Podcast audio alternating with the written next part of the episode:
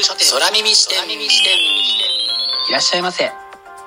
新しい本をそして読書を愛する全ての人のためにお送りするプログラム。架空書店空耳視点へようこそ。架空書店とは Twitter やブログインスタグラムで展開しています。まだ売ってない本しか紹介しないをコンセプトとする私が進めているプロジェクトのことです。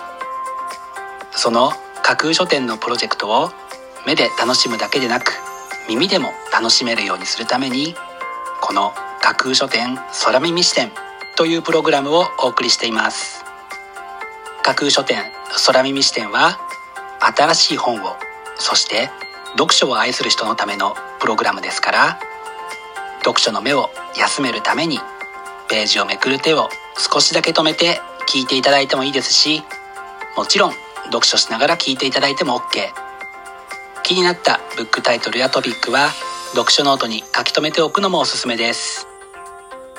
読書の時間に限らず通勤や通学の時間の情報収集に仕事や勉強家事育児のちょっとした息抜きにぜひこの架空書店ソラミミ支店に耳を傾けていただいてまだ売ってないこれから発売される本にどんな本かな読んでみたいなというイメージを大きく膨らませていただけたら嬉しいです。それでは参りましょう。架空書店空耳視点がまず最初にお送りするコーナーはこちら。架空書店アクセスランキングワイド版。架空書店が毎日発表している前日のアクセスランキング。Twitter やブログでの発表は1位から3位までだけですがここ空耳視点ではランキング発表の範囲を1位から5位までとワイドに拡大してお届けします。それでは早速参りましょう。ランキング第5位。ラストトライアル。ロバート・ベイリー。大好評。胸熱法廷エンタメシリーズ。と銘打たれた第3弾となるこちらのブックタイトル。法廷で判決に至るまでの展開にページをめくる手が止められなくなりそうな一冊です。続いてランキング第4位。ベートーベンは怒っている。戦う音楽家の言葉野口武雄。ベートーベンの生誕250周年を記念して出版されるこちらのブックタイトル。彼が残した言葉の数々に改めてスポットライトを当てる試みは彼の残した曲と同様の素晴らしさを予感させる一冊です。続いてランキング第3位。マリド・メディシス母と息子の骨肉の争い。ミシェル・カルモナ。イタリアのトスカナ大公国の公女マリド・メディシスの生涯をたどる一冊。17世紀のフランスで繰り広げられた波乱万丈をページや行間からしっかりと感じ取りたいですね。続いてランキング第2位。土が決め手の泥仕合。戦車はみんな泥だらけ。じゃあその泥はどんな色？どうやって塗るの？アーマーモデリング編集部。顔に泥を塗るという慣用句がありますがこちらはプラモデルなどに施す土のカラーリングについてのブックタイトル。プラモデル好きに向けた本ということでやや情報が少なかったのですが少しだけ見つけたのは世界の土を比較という一文。土は一色じゃないんですね。ますます気になってしまう一冊が2位にランクインです。そして本日付のアクセスランキング栄えある第1位はこちら。宮地真央写真集愛三三 NHK の朝ドラ「満点」のヒロインを演じた宮地真央さんがそのドラマの舞台となった鹿児島県屋久島で撮影したデビュー20周年を記念する写真集見事に1位に輝きました。本日分のランキング1位になりました。宮地真央写真集愛三三は講談社から12月28日発売です。お楽しみに。以上架空書店アクセスランキングワイド版でした。空耳視点。お送りしています。架空書店空耳視点。続いてのコーナーは架空書店の中の人が選ぶ今日の一冊。このコーナーではランキングにこそ入らなかった本や架空書店でのご紹介のセレクトから漏れてしまった本。発売日より前に発売されてしまって架空書店の掲げるコンセプトまだ売ってない本しか紹介しないに合致せず泣く泣くご紹介できなかった本についてお話ししていきます。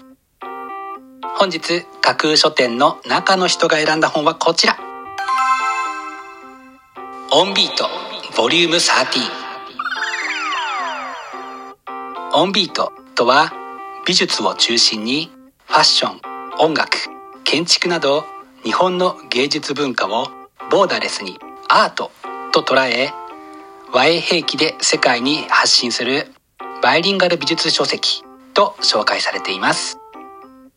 今回のボリューム13では建築家熊健吾さんのインタビューほか本好き読書好き大注目の武蔵野角川ミュージアムも特集されているのも嬉しいですね。こうした日本の芸術文化の先端をしっかりとキャッチアップしていきたいとともに英語の勉強にも役立ちそうですし2021年そしてポストコロナの状況に向けて自らの行ってみたい見に行きたいリストをより充実させたい様々な思いが重なって本日こちらのブックタイトルを選んでみました。本日の中の人が選ぶ一冊でご紹介しました。オンビートボリューム13は音美しい衣と書くオンビー社から。12月24日発売です。ぜひお楽しみに。以上架空書店の中の人が選ぶ今日の一冊でした。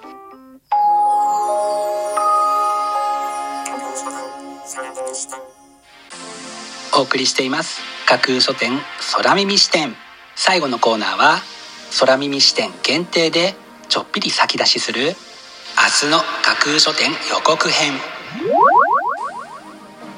明日架空書店でご紹介するブックタイトルのテーマは「戒め」人間の営みは時代を経てもなおあまり変わらない。